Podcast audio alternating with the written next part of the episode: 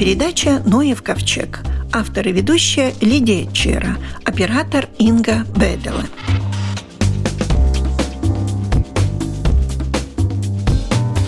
представитель общества ботаников Легита Лепеня. И сегодня речь у нас пойдет о мхах. Мхи очень похожи на лишайники. Для меня это вообще практически одно и то же. Мхи вроде бы не лишайники, потому что лишайника – это организм, состоящий из грибка и э, из э, водоросля. Но мхи – это уже растения. У мхов хлорофилл, у мхов листочки и стебель, и что-то похожее на корни, но их называют призоидами. Это совсем другое дело. Понятно, это со своей точки зрения, когда ты просто видишь все в лесу, все покрыто, кажется мхом, а потом, когда начинаешь разбираться, оказывается, это не мох, это лишайник, это вообще просто растение другое. Но да. мох в основном вечно зеленый, да? Мох это вечно зеленый, но некоторые бывают э, такие, которые э, живут только одну сезону, но это очень маленькие растений их и не видно даже и под э, микроскопом. Надо смотреть в очень большом э, увеличении. А видов мхов очень много. Вот вы сказали, есть такие микроскопический мох, а есть, наверное, самый большой какой-то, нет? В общем-то, в Латвии больше, чем 500 видов мхов, но в мире 200 видов. И каждый год научные исследователи там и объединяют, и разделяют эти виды, так что они меняются. Но, конечно, может быть и такое, что в всем мире можно найти и новые виды для науки, то есть их разнообразие да. очень велико. Разнообразие очень э, великое, да. Но в большом таком уровне махообразные, вечно зеленые, они могут быть и фотосинтезироваться под снегом, и в темноте, и они вечно зеленые. Те, а которые рас... мы знаем. А растут в лесу? Они растут везде, но самое главное место жительства – это, конечно, лес. А можно Но... говорить, какую роль играет вот мох в лесу? Он предохраняет почву от высыхания или еще? Да, вот именно. Вот именно во всем мире мхи, их функции – это охранение от э, высыхания почвы. Если угу. этого не будет, тогда вообще мир, может быть, и погибнет. Ну, в мху всегда растут грибы. Да, в мхах растут э, грибы, но хифи грибов всегда в земле и под мховым ковром. И э, мы от грибов видим только эти шапочки, верхушки да. и то, что мы любим кушать. Да, и каждый год общество ботаников выбирает тот мох, который достоин назваться мхом этого года. Что это за мох этого года? В этом году общество ботаников выбрало мох с названием новелия криволистная – этот мох встречается в экономически нетронутых лесах и является показателем естественных лесных э, местобитаний. Особенно в богатых еловых лесов, где много других тоже растений, не только в темных еловых лесах. Чаще всего этот мох, новеллы криволистная, встречается на гниющих деревьях ели и сосны. Ну, особенно на последних стадиях э, разложения, когда уже кора от э, ствола упала, и ствол такой э, гладкий, и там ну, может расти этот мох. И он выглядит как такие мелкие коричневатые такие или зеленоватые нитки. Цвет моха зависит от освещения. В тенистых участках он такой зеленоватый, а в открытых участках он становится таким красновато-коричневатого цвета. Ага. Это гниющее дерево. Она, конечно, ну, на земле, и она густо зарастет этим мхом, и изредка это дерево даже выглядит как такое коричневато-красное. Ух ты! Как интересно. Ну, да. А вот кроме Но... этих мелких коричневатых ниток, они потом как-то превращаются в какую-то такую паутину типа? Ну да, они растут близко растения один к другому, и в конце концов выходит такая, как вроде бы паутина. Само это растение э, очень такое маленькое, она длиной э, сантиметр до 20 сантиметров, но они там тысячами вместе и выглядят как э, маленький ковер. У растений листочки пол миллиметра до миллиметра длинные они такие Криволистные, значит, кривые? Да, криволистные, конечно. И э, состоит из двух долей листочек. Он да. не круглый, но из двух долей. И эти долечки такие заостренные. И они глубоко вогнутые и сливаются вместе и выглядят как пинцет. Как пинцет. Да, да, такой. Но это надо иметь микроскоп, чтобы это рассмотреть. Да, в общем-то, он, он тоже как э, листочек полмиллиметра, там нужно лупу как э, минимум, чтобы понять, что это листочки. А так выглядят как такие ниточки. В принципе, вот этот мох помогает этому дереву разлагаться. Вроде бы да, и сохраняет эту влажность тоже в дереве. И там может э, работать вовнутри грибочки, только это другие грибочки, которые э, ну, разлагают э, древесину. древесину. Да. да. А почему выбрали такую навелию криволистную? И очень мало у нас в наших лесах? Да, был у нас четырехлетний проект, где мы обсмотрели всю Латвию и этот мох был одним из э, индикаторов естественных лесных месторождений. Вроде бы он не так уже редкий, да. но все-таки не в каждом лесу их можно найти. Конечно, он и... Редко встречается, да? Не так редко, но все-таки не в каждом лесу. Сразу ну, на ум приходят слитеры, и около этого шлитерской маяка, там внизу вот эти деревья, кажется, там должно быть очень много этого мха, потому что там разлагаются деревья естественным путем. Да, там мы тоже нашли этот мох. А ну, еще где нашли? В лесах, где много ели и гниющая древесина. Ну, в общем, у вас после четырех лет изучения этого мха есть возможность еще год искать да, его. мы бы не надеялись на эту возможность. Если люди заинтересованы, то, может, свои ну, фотографии, чтобы присылали, да? Да, да, на, в дабл можно. Пункт ЛВ. Сообщать, да. Дабл да. пункт ЛВ. Этот мох назван в честь английского бриолога Джона Новелла, потому и новеллия.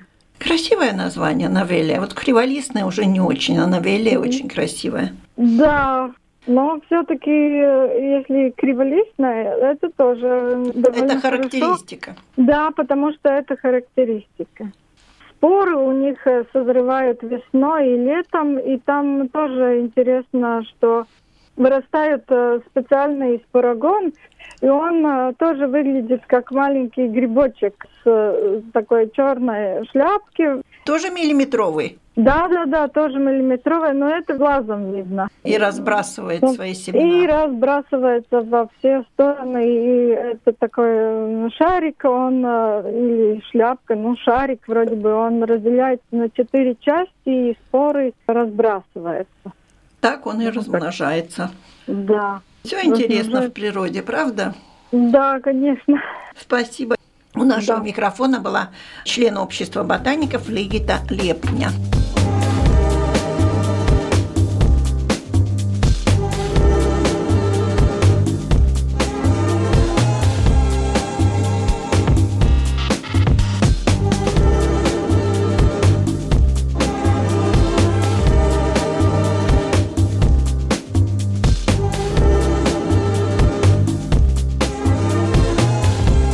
Вице-президент Клуба защиты окружающей среды Элита Калныня.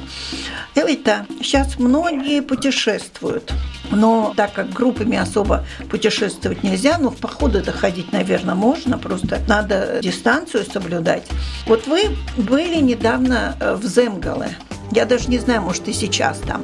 Пройдя пешком Земгалы, что вы наблюдали, какие, может быть, интересные объекты, интересные, куда бы тоже можно было бы поехать, посмотреть. Земгалы не так далеко. Да, это действительно, так как мое место жительства город Олуэме, то это для меня такое большое открытие именно во время того, что мы все сидим дома, именно в это довольно странное, никому непонятное время. И как человек природы я очень люблю ходить и посещать место природы, но чтобы не вызывать судьбу и никому не навредить, то, конечно, самое лучшее – это максимально упразднить пользование какими-то общественными транспортами, и поэтому все мои основные походы, которые такие походы выходного дня, это Земгала, так как я живу в Олэме, ну, я там одну остановку, может быть, в воскресенье утром на поезде, так как поезд, действительно, могу всем сказать, поезд никогда не бывает таким наполненным, как, например, троллейбус Рига Сатекс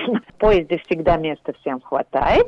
И едут две-три остановки. Для меня это самое большое открытие последний год, что, во-первых, мы даже не знаем, сколько на той же территории вокруг Елгавы и Озолмейку Новац сколько там дворцов, не таких дворцов, как в нашем понятии, например, дворец Рундала или Елгавский замок, но таких, которые были какими-то полуусадьбами, помещичьими усадьбами, и Вилце, и Свете.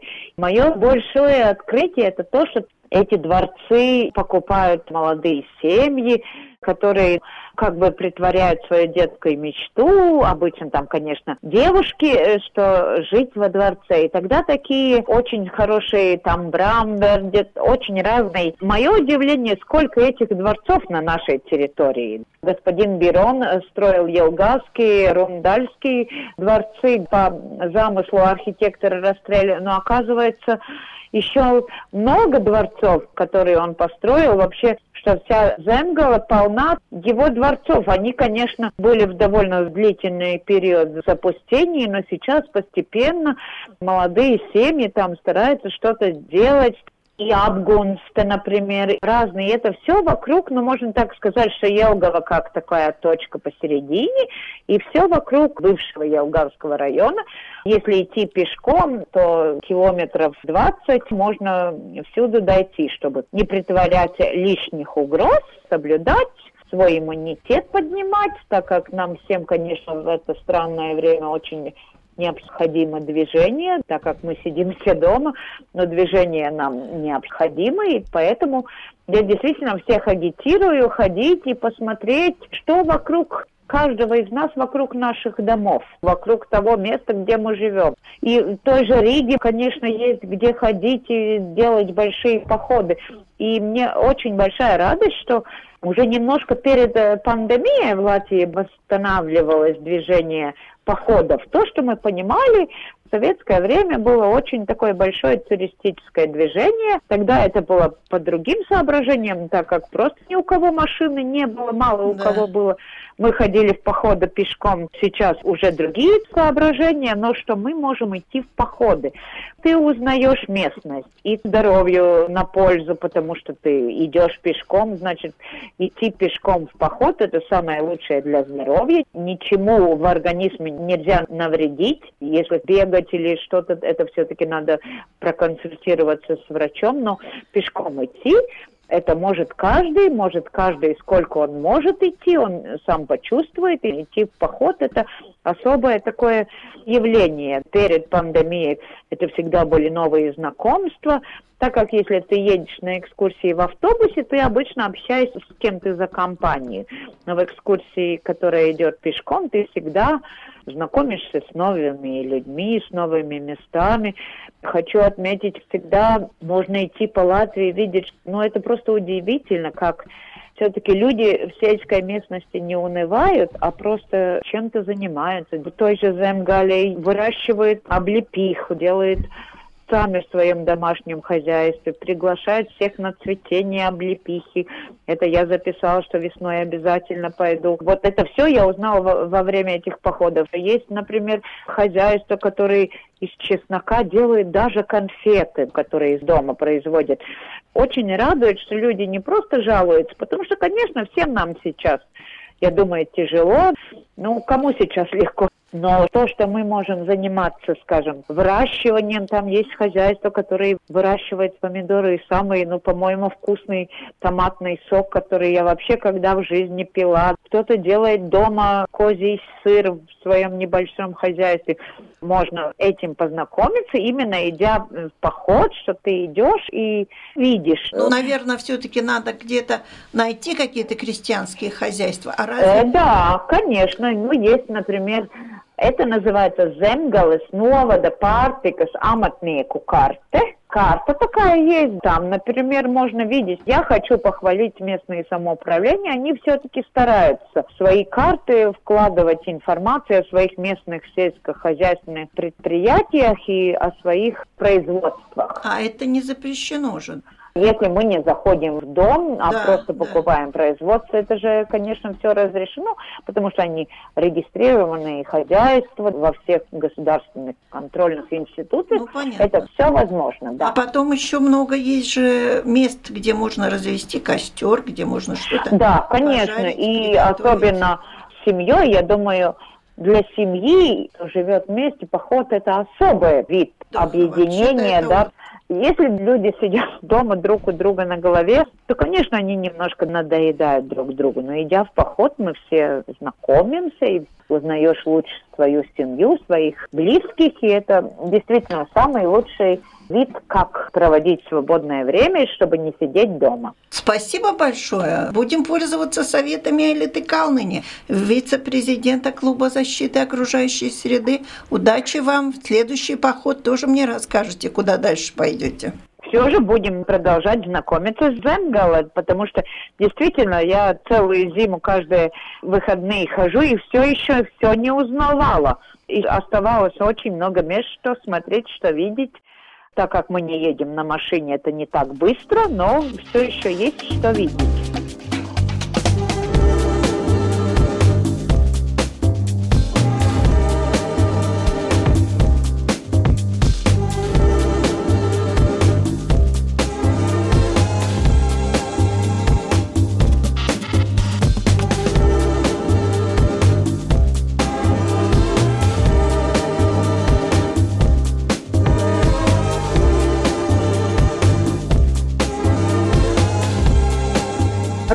Руководитель общества геопарка «Северный Видземе» Дайнис Озволс. И разговор пойдет о геологическом предмете, о геологическом образовании, о чем мы будем говорить в нашей передаче сегодня.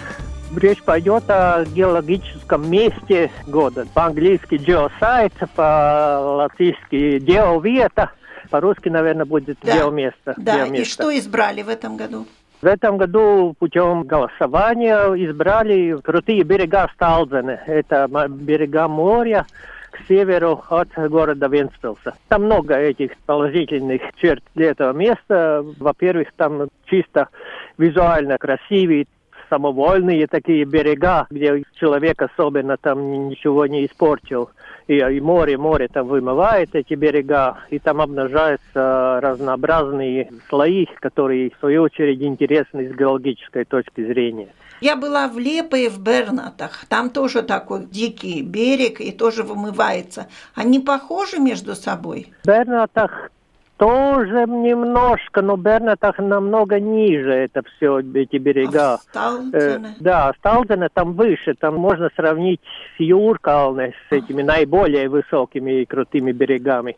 Сталдены такие и довольно разнообразные, они меняются там. Там это... тоже павшие сосны есть? Да, да, да, да, да, да, есть, есть и сосны, и когда есть большие волны, тогда там может быть и непроходим этот берег, потому что волны бьются как раз об подножие этих обрывов.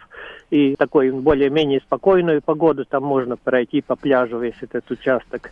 Ну зачем вы выбрали такое место, которое Латвия теряет? Латвия ведь теряет каждый год кусок земли из-за этих ветров, а вы выбрали вот эти берега. Мне как-то обидно ну, немножко.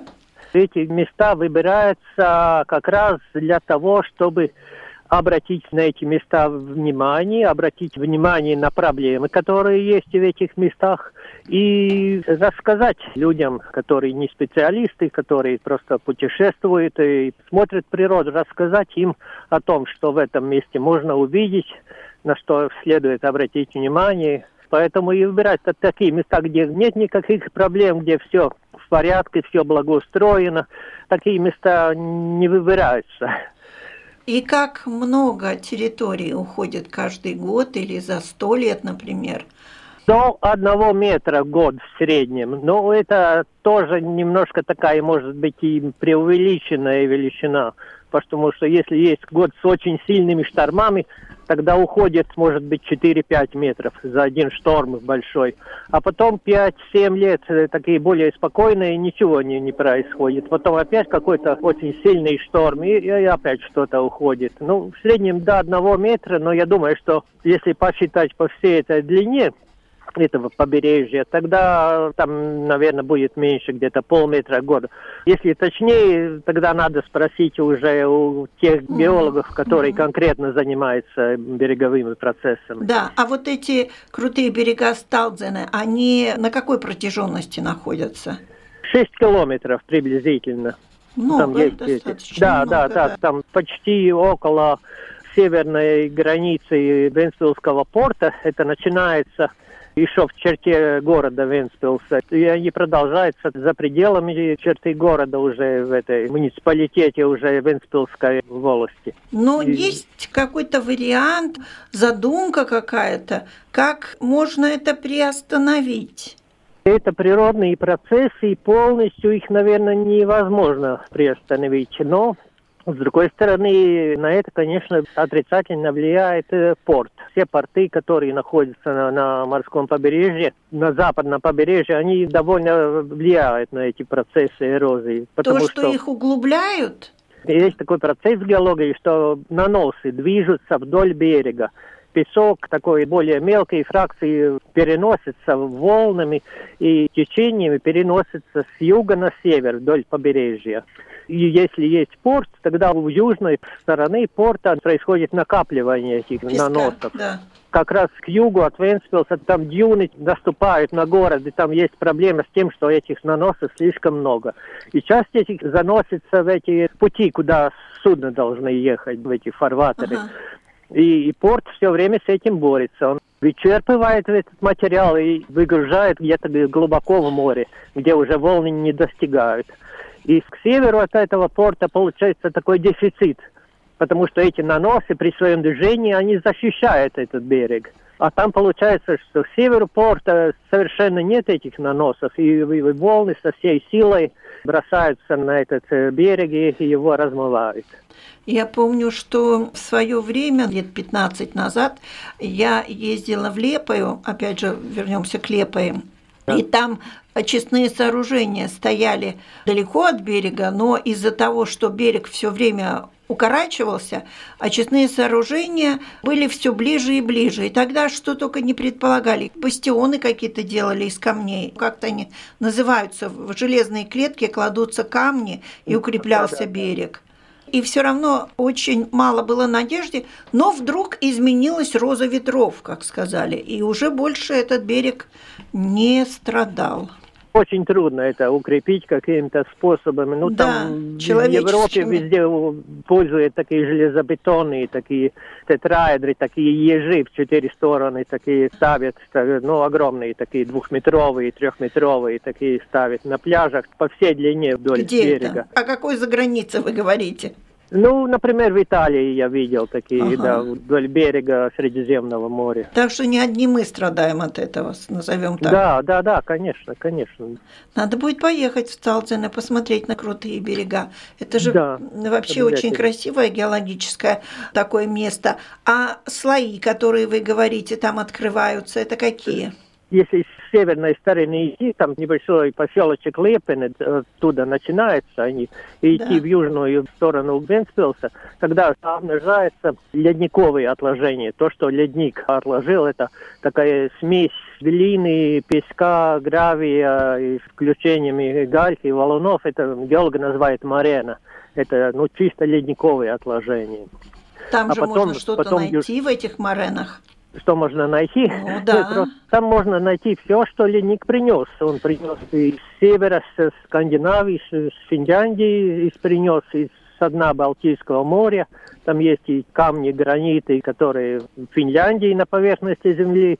И там есть и то, что на дне моря. Там, например, известняки, которые в Эстонских островах там образуют эти скалы, такие же известняки, кусочки, там гальки встречаются в этой марене.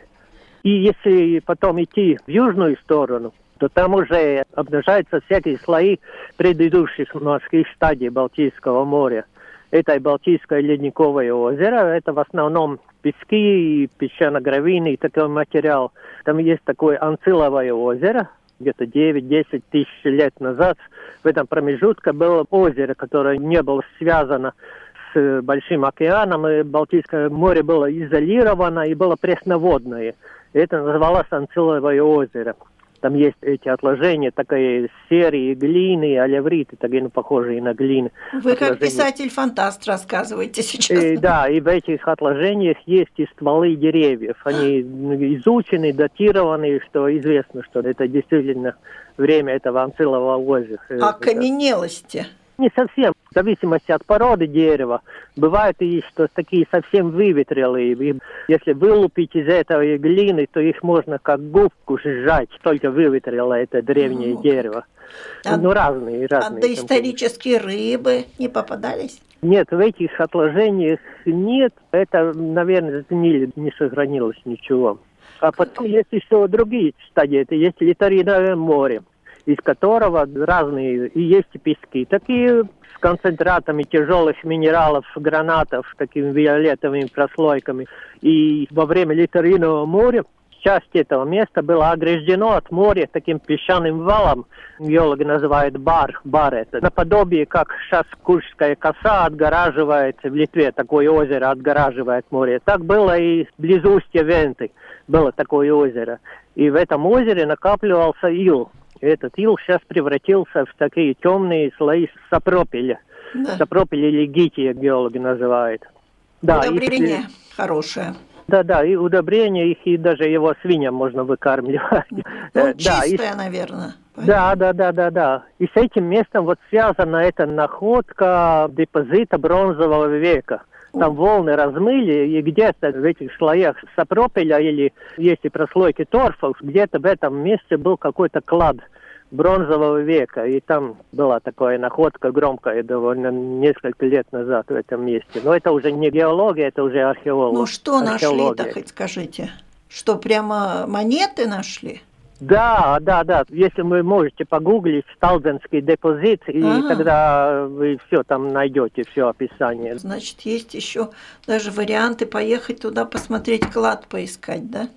Ну да, нет, но там интересно, его нашли такие бездомные люди, и они часть отдали в металлолом, насколько я знаю, сначала, а потом только историки узнали об этом продолжили там копать и нашли еще и еще.